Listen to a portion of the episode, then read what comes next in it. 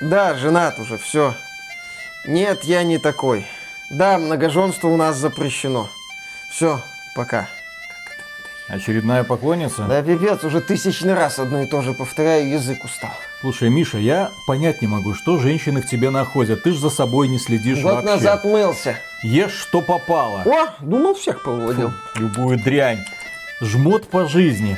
Что такое, колготы зашить можно, я проверял. Мгм, В качалку не ходишь, от мышц до названия. Ну так женщины сами могут продукты носить. Все как надо. Что они в тебе находят? Почему они тебе телефон обрывают? Я тебе, Виталик, сто раз говорил, надо было идти на класс губной гармошки, а ты я на флейте лучше научусь, это модно. Вот иди в качалку, там твои навыки оценят. Блин, опять кто это надоело уже. Тяжело быть лучшим гармонистом в городе. Приветствую вас, дорогие друзья! Большое спасибо, что подключились. И это обзор игры под названием Halo Infinite. Игры, которая должна была выйти еще в 2020 году, но по какой-то причине ее перенесли на 2021. Казалось бы, разработчики это объясняли тем, что нужно все доработать. Когда мы в 2020 году увидели презентацию, мы увидели лицо Крейга, вот этой знаменитой обезьянки, которая появилась перед мастером Чифом, и он ее испугался настолько, что сказал, не-не-не, я с этими ребятами дел иметь не буду. Поэтому разработчики в спешном порядке начали все переделывать. Крейг немного зарос, у него появилась шевелюра и бородка, облагородили, так сказать, подтянули графику. Но почему я говорю, по какой-то причине перенесли на 21 год? Потому что я надеялся, что в 21 году будет улучшена не только графика, что будет в целом законченная, блин, игра, доведенная до ума, которой не будет никаких вопросов. Однако, она выходит и на ПК сразу же возникают вопросы с оптимизацией, с неожиданными тормозами, со странными багами, с неадекватным поведением союзников. О боже мой, сколько у меня морпехов погибало просто из-за того, что на них сверху падал танк. Они стоят на базе, Чиф вызывает танк, бум, нати, отлетают. Один раз я провалился в текстуру, что недопустимо. Ну и плюс к этому, где возможность кооперативного прохождения обещают выпустить в 2022 году. Я напомню, это первая Хейла без кооперативного прохождения. Возможно, потом что-нибудь будет, но на данный момент эта игра без такой возможности. Кроме этого, здесь есть четкая структура миссий. Глава 1, глава 2, глава 3. Но вы не можете их переиграть. Если вы захотите что-то повторить, вам придется начинать всю кампанию заново, что тоже впервые, блин, в Хейла. Кроме этого, компания Microsoft забыла сделать полную русскую локализацию, переведены только субтитры, но при этом есть баг в субтитрах, потому что один субтитр накладывается на другой, и это очень сильно раздражает. Я не понимаю, как такая ошибка в принципе могла произойти. Я такой никогда в жизни не видел. Однако разработчики Halo умеют удивлять, как оказалось. Но при этом я отмечу, что Halo Infinite это лучший шутер 21 года и, возможно, лучший шутер за последние несколько лет. Почему я так говорю? А потому что это идеальный, блин, пример одноглазого короля в царстве слепых. Вот чем нас удивляли шутеры, особенно в последние годы. Я говорю про одиночные, не про мультиплеерные. Да, стоит отметить, если говорить о шутерах на прохождение, то с жанром в последние несколько лет происходят не самые приятные вещи. В принципе, крупные издатели отказались от недешевых, скажем так, шутеров на прохождение. Шутеры на прохождение сегодня это чаще дешевые проекты от небольших студий, у которых мало денег. В этом году была Некромунда Хайд Ган, задорный такой вот шутанчик, но видно, что сделанный за 3 рубля буквально. Был проект Severed Steel, это инди. Есть инди-проекты типа Prodeus или там Ultra Kill. Но это вообще своя атмосфера шутеров под 90-е. Где-то есть модные идеи, где-то нету. Но эти игры объединяют то, что у них стилизованная графика. Это в лучшем случае. Это если очень сильно повезет. Чаще, как в случае с Kill. Есть там еще Ну, проекты один типа... человек делал. Ну да, есть там проекты типа Medieval, Dusk. Мы назовем, если мы начнем прям перечислять все шутеры, мы действительно назовем серию продуктов. Но, повторюсь, это будут продукты дешевые, продукты от инди-студий, продукты от мелких компаний, которые как-то собраны. Будет Far Cry 6, естественно, да, но это вовлекалочка. Это игра, которая примечательна в первую очередь хреновой стрельбой, во вторую очередь тупейшими противниками и, соответственно, унылыми перестрелками. Far Cry 6 это даже не шутер, это какая-то игра ради прокачки, ради бессмысленных наград, ради бессмысленных наград. Э, э, Сложно мне назвать этот продукт шутером на прохождение. Легко заметить, что жанр переживает не лучшие времена. Но прежде чем мы продолжим, реклама на этом канале. Компания Razer представляет игровую механическую клавиатуру Black Widow V3 Tankless. Она выделяется компактными размерами, у нее нет цифрового блока, который не используется в играх или при наборе текста. Зато клавиатура занимает меньше места на рабочем столе. В клавиатуре предусмотрено три туннеля для прокладки USB кабеля. Это позволяет еще лучше организовывать пространство на рабочем месте. Отличное решение, если у вас рабочий стол небольших размеров. Корпус клавиатуры выполнен из алюминия. Razer Black Widow V3 Tankless доступна в вариантах с механическими переключателями Razer Green и Razer Yellow. Нам прислали модель с переключателями Razer Green. Они обеспечивают тактильный отклик с характерным щелчком. Другими словами, Razer Green позволяет лучше прочувствовать каждое нажатие клавиши, что обеспечивает точный контроль в играх. Набирать текст на такой клавиатуре тоже очень удобно. Переключатели рассчитаны на 80 миллионов нажатий. Полностью программируемые клавиши поддерживают индивидуальную настройку профилей, замену функций и добавление макросов. С помощью фирменного ПО Razer можно также настроить подсветку. Купить компактную клавиатуру Black Widow V3 Tank или с эффектной подсветкой Razer Chroma RGB можно по ссылке в описании. И здесь стоит отметить один принципиальный момент. На восприятие любой игры влияет ситуация в игровой индустрии и в жанре в целом. Если бы люди в большинстве своем оценивали каждую игру отдельно, мы бы до сих пор играли, ну, наверное, в клоны Doom. Или в игры по Второй мировой. А что, вот есть десяток клонов Medal of Honor, еще один клон Medal of Honor. Я ж не буду смотреть на то, что вокруг происходит. Нет, ну согласитесь, например, выходит Call of Duty, люди все в восторге. Можно сделать просто клон Call Call of Duty, который будет получать такие же награды, такие же продажи и такую же любовь аудитории, нет, потому что люди видели, знаем, э, э, э. поэтому такой подход и не работает. Постоянно публику нужно чем-то удивлять. А в последние годы крупные компании удивляли нас лишь хреновым качеством исполнения своих игр. Даже если выходит игра от крупного издателя, ты точно знаешь, что там скорее всего будет богодром, что это будет недоделка и скорее всего перед тобой раскатают дорожную карту, как мы все это приведем к общему знаменателю. Именно поэтому Поэтому, когда мы будем обсуждать Halo Infinite, несмотря на огромное количество но, несмотря на то, что этот обзор будет в целом отрицательным, мы будем много критиковать разработчиков, это все еще лучший шутер 2021 года, и это все еще та игра, где реально интересно перестреливаться с противниками, с умными противниками. И поэтому у меня к Halo Infinite после 25 часов прохождения на легендарной сложности претензии не, не то что несколько вагонов, несколько товарных составов.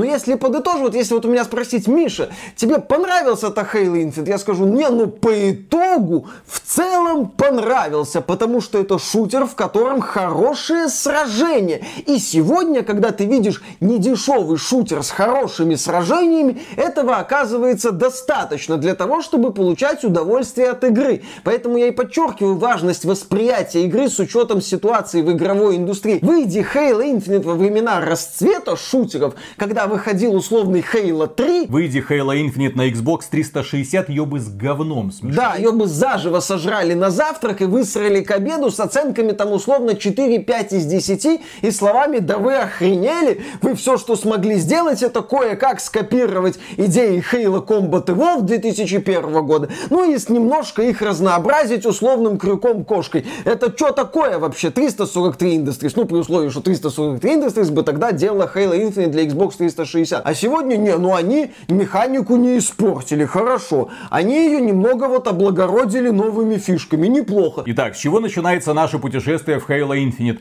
Мастер Чиф, суперсолдат, который прошел не одну войну, который спас галактику огромное количество раз, попадает на Зета Хейла. Так называется инсталляция Предтеч. Это цивилизация, которая насоздавала этих колец, которые в итоге оказались супероружием, способным уничтожить разумную жизнь в галактике. Уничтожила эту жизнь, а потом куда-то куда-то там испарилась. И, собственно говоря, последующие конфликты в этом мире связаны с тем, что кто-то пытается эти кольца заново собрать и активировать. Мы в очередной раз мешаем этому заговору. Какой-то грозный орк со своими подельниками пытается захватить эту Зету Хейла, собрать ее воедино, она разрушена, и активировать установку. Зачем это ему надо, мы не знаем, но на всякий случай нужно всех поубивать. Я даже наберу смелости и скажу, что в этой игре сюжета как такового нет. Точнее, его не больше, чем в условном Супер Марио, где маленький человечек от одного замка к другому бегает. А где твоя принцесса в следующем замке? Один босс, второй босс, третий босс, четвертый. О, вот наконец-то главный замок с главным злодеем. А после него, ну вот супер замок с супер злодеем. О, как это интересно. А чем все заканчивается?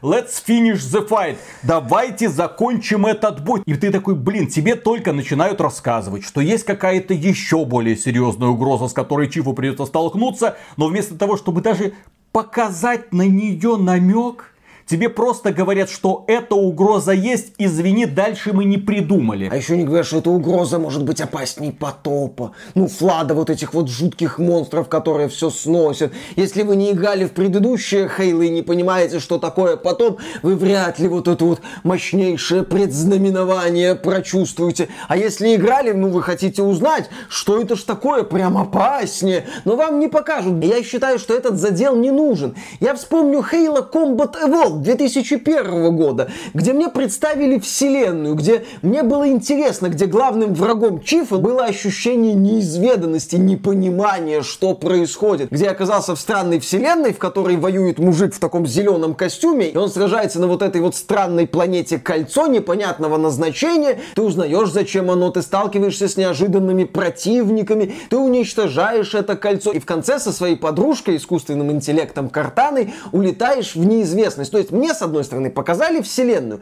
мне показали законченную историю, и мне четко дали понять, что в этой вселенной может быть дохренища других историй. И мне кажется, что вот в Halo Infinite такой подход тоже бы работал. Перезапустить Halo, тем более Halo Infinite подается в том числе как мягкий перезапуск серии, поскольку с Halo 5 не очень получилось. И вот здесь, да, у нас есть неуклюжая затравка на будущее, при этом есть шоурмастер, это, если что, мы так называем вот этого нового знакомого Чифа, который который оказывается с ним на Зета Хейла, и ему хочется свалить, он хочет к семье, он вообще не такой, он вообще не военный на самом деле, у него драма, ему это все не надо. Я не понял, зачем это здесь. Для меня лично Хейла всегда был такой power fantasy в каком-то смысле, где супергерой решает супер проблемы и на кону судьба вселенной, вообще всей вселенной. И да, я полностью согласен с мыслью, что у такого супергероя должны быть тоже крутые напарники, которые понимают, насколько высоки ставки, которые тоже готовы отдать свою жизнь за будущее человечества.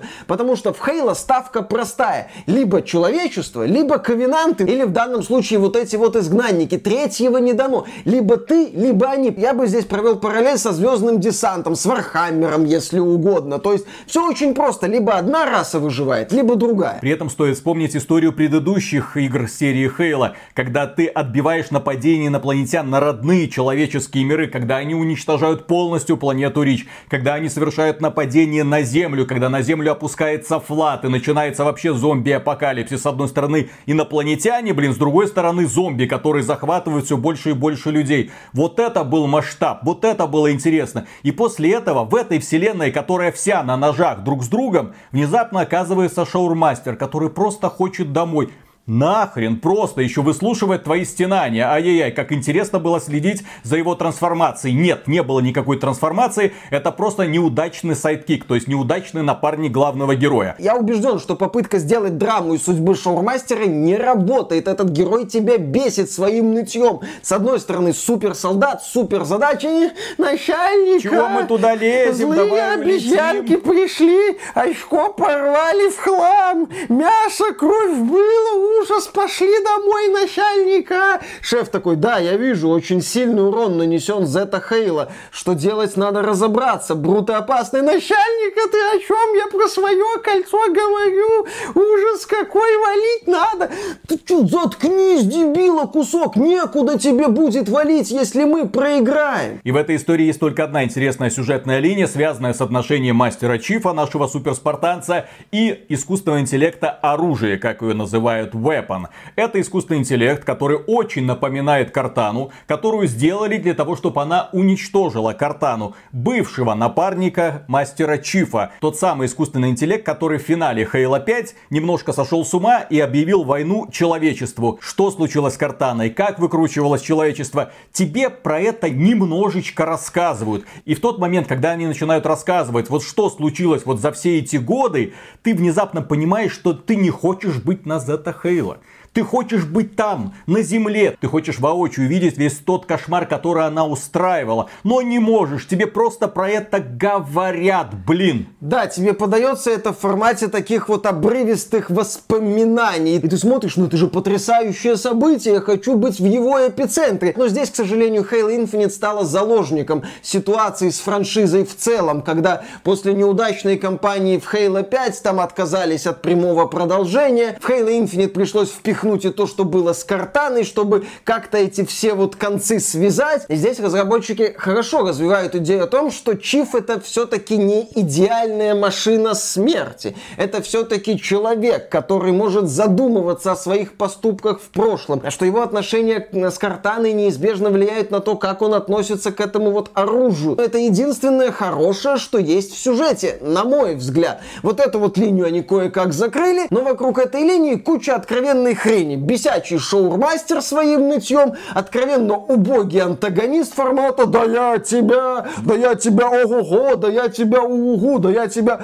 Так, так, так, так, так, я тут Камасутру скачал, вот ты ко мне придешь, вот мы с тобой устроим. Я тебя своим молотом. Я тебе свой молот покажу, да я тебя им в землю буду вгонять. Вот бах удар, и ты по пояс в земле, бах удар, ты по головку в земле. Ну, в смысле, по голову, извини, не это хотел сказать. Иди ко мне, у нас тут полная инклюзивность, хо-хо-хо-хо-хо. Вот убогий просто злодей. И неуклюжая затравка на то, что что-то страшное скрывается в космосе. И в целом игра состоит из двух неравнозначных частей. Одна это открытый мир, это исследование Зета Хейла. Вторая это линейная повествовательная часть в узких коридорчиках.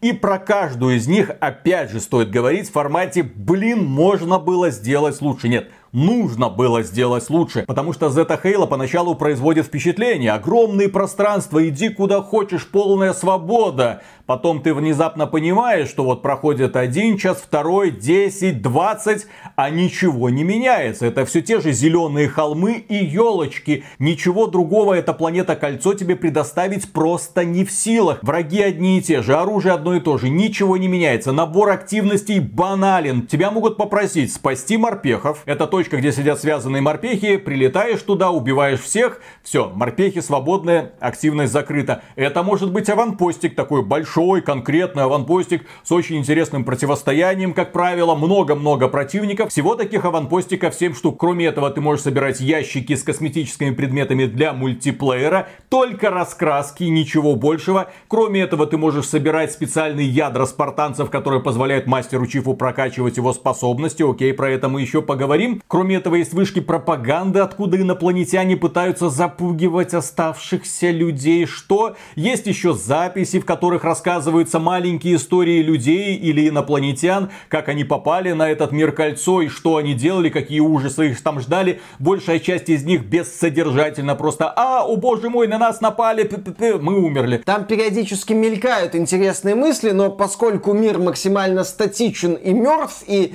каких-то визуальных элементов повествования нету, вот эти вот записки воспринимаются таким инородным телом больше. Типа, вот ты идешь по однотипному коридору или зачищаешь однотипные локации, посмотри, небольшая история, толком ни с чем особо не связана. Еще есть 15 целей, которые ты должен устранить. Это усиленные версии обычных инопланетян, и ты должен просто приехать на точку, перестрелять всех, включая главного этого мини-босса, забрать его уникальное оружие, и оно появится в твоей коллекции. После этого ты можешь это оружие в любой момент на захваченном аванпостике взять. Вот и все. Это все активности, которыми вы будете заниматься на протяжении двух десятков часов. Если будете заниматься. Если будете заниматься. Я зачистил полностью всю карту. Естественно, кроме вышек пропаганды, ну его в пенях искать. И, естественно, кроме записок, потому что их очень много, и опять же их нужно искать, и они где-то там запрятаны. В пень, в пень, в пень. С другой стороны, несмотря на все однообразие активности, я отмечу следующее. Я к каждой точке летел с большим интересом. Сражения являются главным двигателем Halo Infinite. Огромное количество оружия, огромное количество техники. Нет банального копирования оружия или техники. Нужно их знать, как использовать обязательно. Кроме этого, много разных видов инопланетян, которые взаимодействуют друг с другом и эмоционально реагируют на мастера Чифа. Особенно забавно, когда они его убивают. Слушать те реплики, которые они произносят, это всегда очень смешно.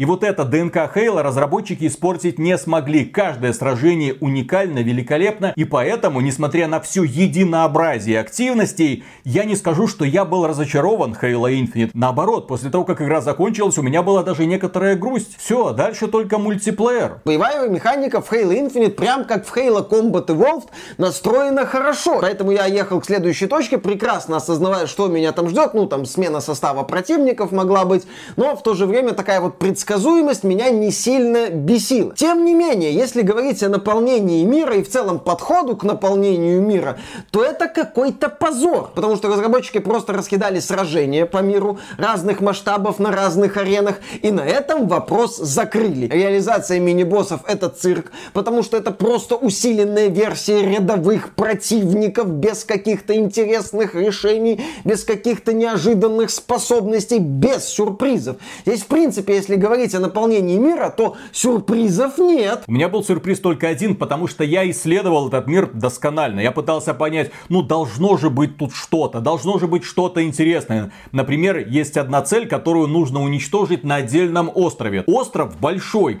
и я его весь исходил. Я просто не мог поверить, что весь этот огромный клочок суши, на нем ничего, кроме этой кучки инопланетян нет. Оказалось, что да, только эта кучка инопланетян там и есть. Ну вот как так подходить? Да, то есть все максимально безыдейно. Я, собственно, вот эти вот дополнительные активности в Halo Infinite не могу назвать заданиями. В моем понимании задание это хоть какая-то история, которая сопровождает это задание. Это, возможно, неожиданное событие, когда ты приходишь зачистить аванпост, а там начинает твориться какая-нибудь дичь, типа артиллерийского удара или еще чего-нибудь. Ну, хоть, хоть что-то, хоть что-то за пределами того, что ты пришел на аванпост, активировал несколько точек указанных или уничтожил несколько точек, попутно отбиваешься от э, волн подкрепления и все. Да, сражение увлекательное, да, есть элемент нелинейности. Ты можешь подъехать на танке, если хочешь, можешь использовать один набор оружия, другой набор оружия. Это влияет на процесс. В плане вариативности Halo Infinite предлагает какие-то ситуации. Но это голое сражение и все, которыми вот утыкана карта. При этом бонусы многие, которые ты получаешь,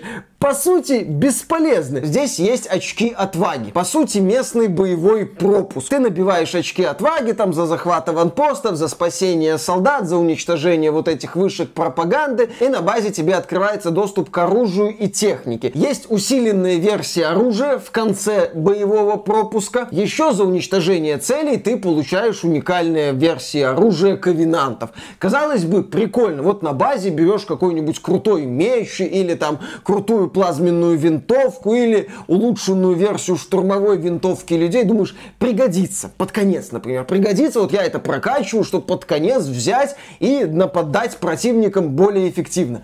Хрен там плавал. Концовка у игры строго линейная, стендов с патронами очень мало. Игра переходит в режим именно традиционного хейла, когда ты используешь, что называется, подножный корм, то есть то, что находишь а, у мертвых противников или то, что стоит на специальных стендах с оружием. То есть ты не можешь взять вот это вот улучшенное оружие. Кроме этого, у мастера Чифа есть четыре способности, которые ему необходимы для того, чтобы побеждать противников, особенно на легендарной сложности. Первое это крюк-кошка боже мой, это одна из лучших реализаций этого, ну, в данном случае практически оружия. Крюкошка позволяет ему забираться куда только можно, даже по отвесным скалам карабкаться. Время перезарядки очень небольшое. Позволяет ему даже скакать от елки к елке, как какой-нибудь Тарзан или Человек-паук. Можно подтягивать к себе оружие, можно притягиваться к противникам и моментально там их добивать. Кроме этого, есть энергетический щит, который можно поставить перед собой и сквозь него расстреливать цели. Если прокачивать этот щит, то пули, которые через него проходят с твоей стороны, стороны усиливаются, ибо это позволяет тебе быстрее разбираться с целями. Есть возможность совершать быстрые уклонения, тоже вроде бы неплохо, но если ты прокачал это до самого финала, то после уклонения ты еще становишься на 4 секунды невидимым. Кроме этого, есть пульсар, который позволяет тебе видеть противников сквозь стены или в случае невидимок просто знать, где они находятся.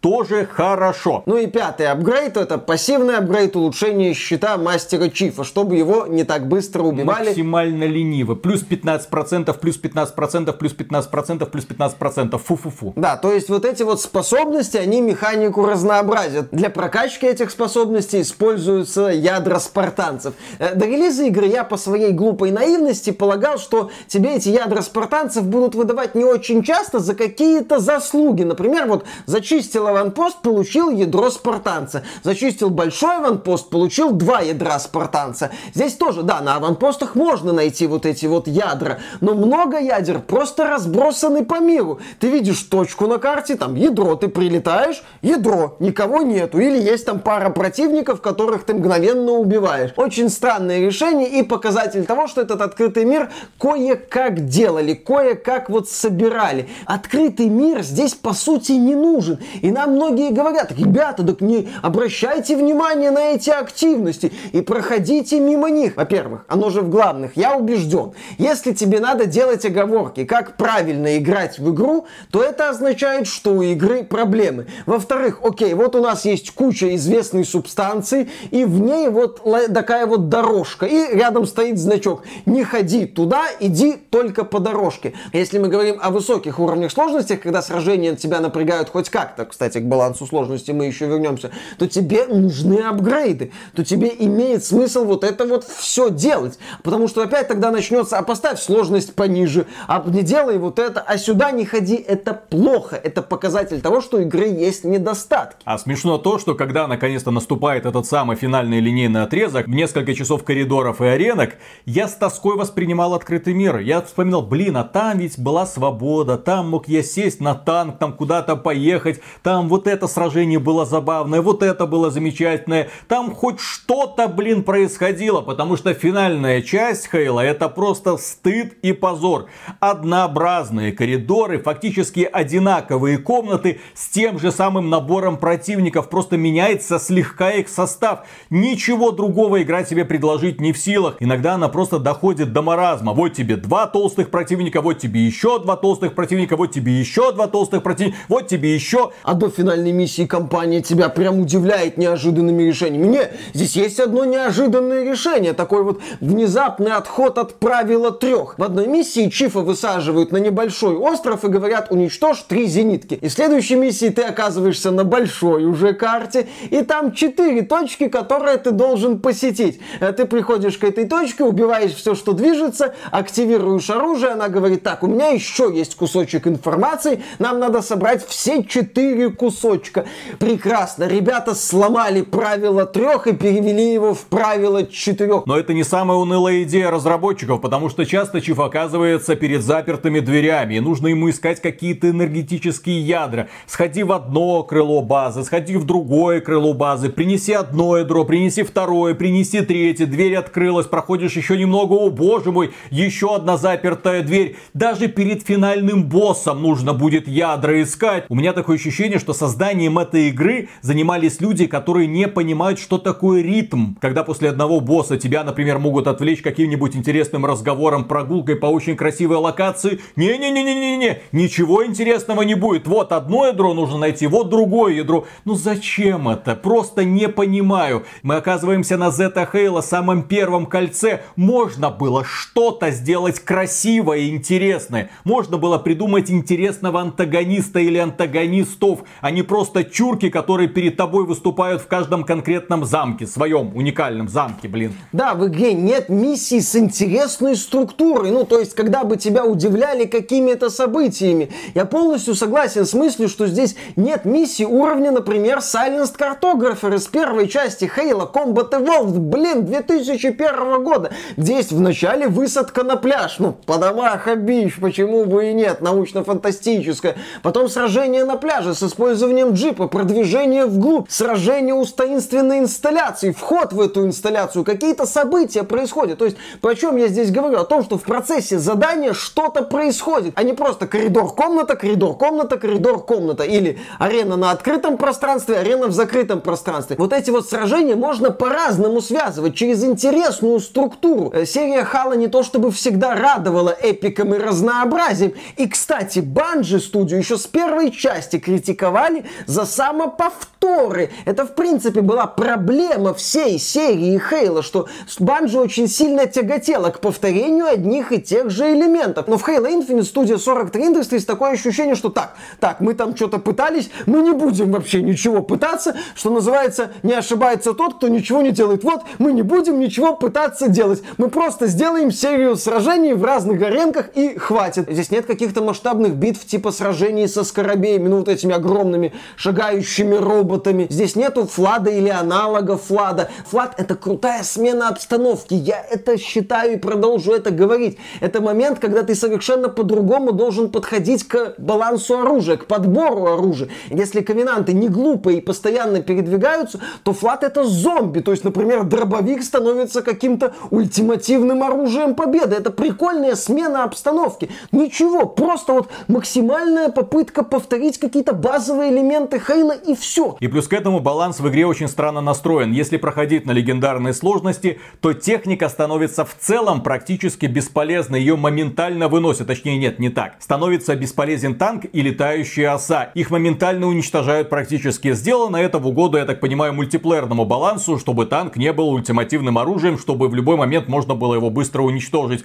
Но когда тебе, например, в рамках самой игры дают танк и говорят, ну вот, наконец-то миссия на танке, проедь по этому каньону, всех поуничтожай под бодрую музыку знаменитую из Хейла, ты такой думаешь, ну все, сейчас я вам нападам, вот я приеду к этому боссу, ему хана. Ты садишься в этот танк, два попадания в тебя, танк горит. И ты остаток этой миссии проходишь на своих двоих. Что это было? Я эту миссию проходил немного по-другому. Я вот так вот высматривал вдали противников и, соответственно, издали их расстреливал. У меня не было ощущения крутости от поездки на танке, которая была, ну, как Halo Combat Evolve. То есть здесь такие вот странности начинают происходить. С одной стороны, танк сделан для открытого мира, чтобы ты там всех жестко не нагибал. А с другой стороны, вот этот баланс плохо себя чувствует в коридоре. А с другой стороны, когда я прокачивал очки репутации, я думал, ну все, сейчас мне дадут осу. Ох, я буду свысока там всех нагибать. Ох, сейчас приеду на аванпост, всех расстреляю. Оса оказалась самым бесполезным оружием в этой игре. Я взлетаю, меня моментально сшибают снайперы. Не, в игре прекрасные снайперы. Это главные противники, по сути, на легендарной сложности. Пока ты не поймешь, где он спрятался, откуда он в тебя выстрелил, ты эту локацию не пройдешь. Так когда ты летишь на осе, примерно то же самое. Ты у тебя подбили, ты летишь вниз. Ай-яй-яй. Нет, не только снайперы доставляли серьезные хлопоты на легендарной сложности, еще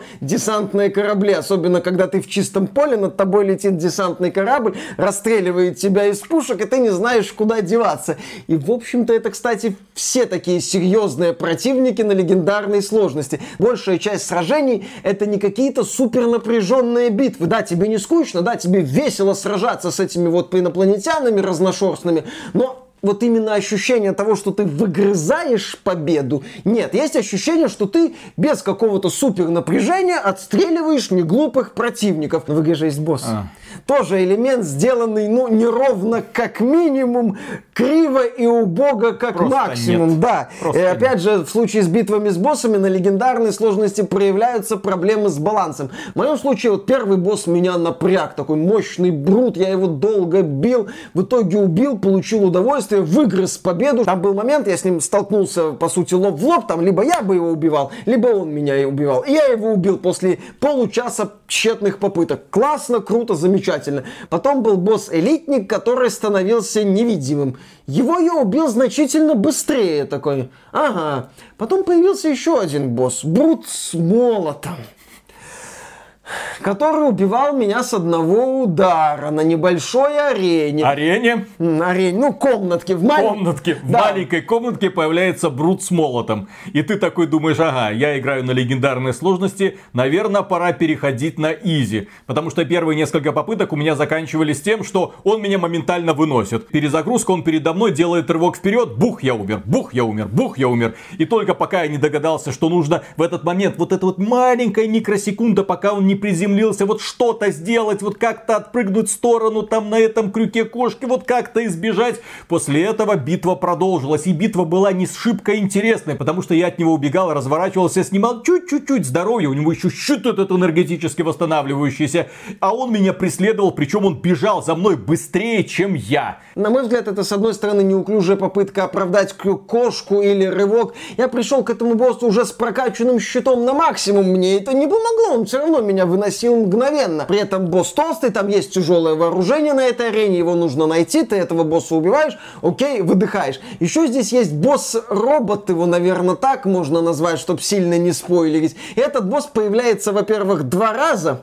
Оба раза умирает практически мгновенно, с первой попытки даже на легендарной сложности, вызывает только вопрос, а зачем это здесь? Плюс еще есть, например, сражение с двумя сильными брутами на просторной арене. Я в этом сражении повозился, там разные тактики использовал, в итоге победил. Виталик приехал на джипе и спокойно расстрелял. Это, кстати, плюс игры. Это показатель того, что непростые моменты можно проходить разными способами, и если ты исследуешь окружение, найти более эффективный способ. Это плюс. Вот этот бой, на мой взгляд, хорош. Но вот один из последних боссов, особенно завершающий его стадия, опять идиотская идея с максимально толстым брутом, который одним ударом молота тебя убивает и бегает по арене как сраный веник, ну это просто глупо. Это даже не примитивная аркадная манера создания боссов. В этом случае тебе хотя бы весело стрелять по какому-нибудь здоровяку, от которого ты можешь уклониться, плюс если он тебя ударил, у тебя есть шанс как-то восстановиться, а здесь шансов нет, ну на легендарной сложности. Инсайдеры утверждают, что на Halo Infinite разработчики потратили около 500 миллионов долларов. И казалось бы, когда ты слышишь такую сумму, ты думаешь, блин, ну это что-то Red Dead Redemption 2 должно быть по уровню проработки, или как минимум God of War, ну чтобы тебе постоянно было красиво, потому что над таким проектом не могут работать бесталанные художники. Могут.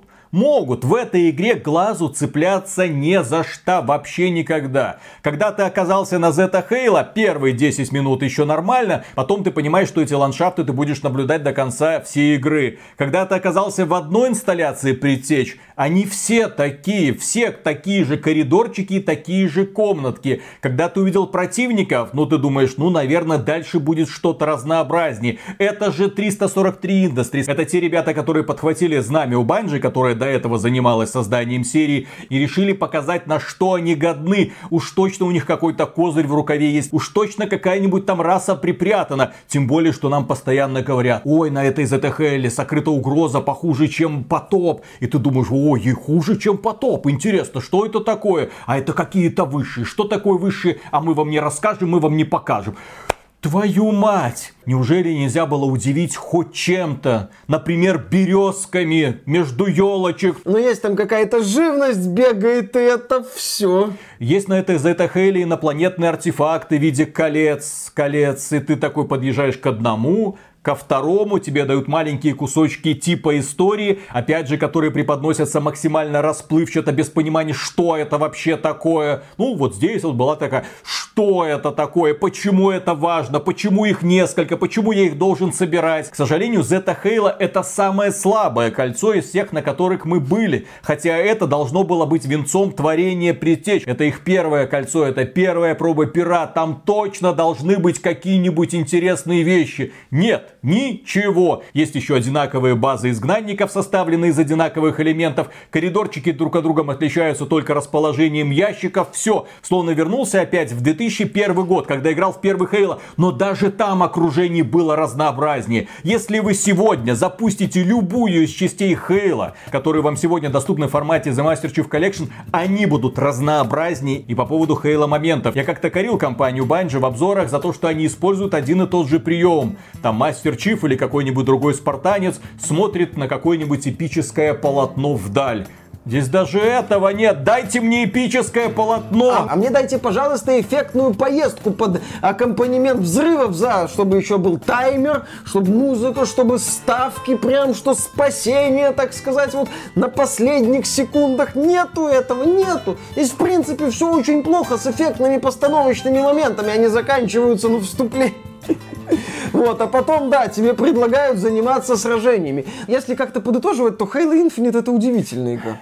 Потрясающая. Мы на протяжении вот этого долгого очень обзора ее критикуем. Налево и направо. Если каждый элемент брать Halo, ты понимаешь, что в нем есть недостатки. Но вот если как-то брать по итогу всю игру, ты понимаешь, что ну было не скучно, ну сражение хорошее, стул твердый. Сейчас это уже хорошо. За это, конечно, не стоит платить э, деньги как за отдельный продукт, особенно в Стиме, где это стоит дорого, на мой взгляд. Но это отличный повод подписаться на Game Pass. А я хочу повторить мысль, которую когда-то высказывал. По-моему, год назад касалась она Halo Infinite и то, что это игра от разработчиков Halo 5.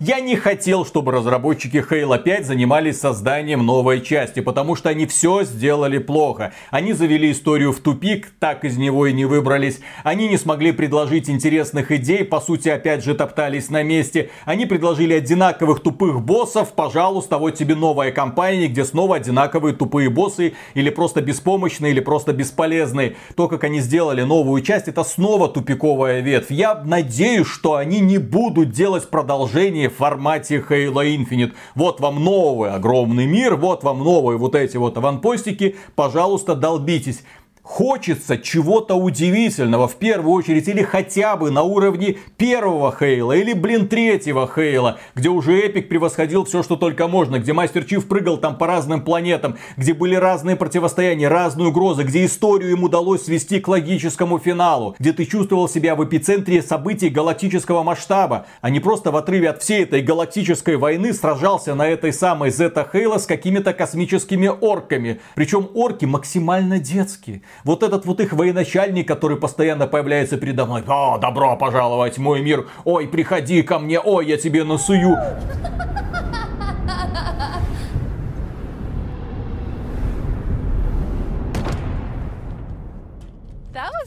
Поэтому, если уж какой-то вывод делать, то компании 343 Industries, я еще раз повторю, гордиться здесь нечем. Игровая механика работает, в условно-бесплатном мультиплеере Halo Infinite она прекрасно раскрывается, хорошо себя чувствует и в одиночной игре, но все, что за ее пределами, это стыд, позор, нельзя так было делать. В целом сражаться прикольно, но не такую Halo я хотел видеть. На этом, дорогие друзья, все. Большое спасибо за внимание. Если вам данный обзор показался полезным, поддержите его лайком, подписывайтесь на канал.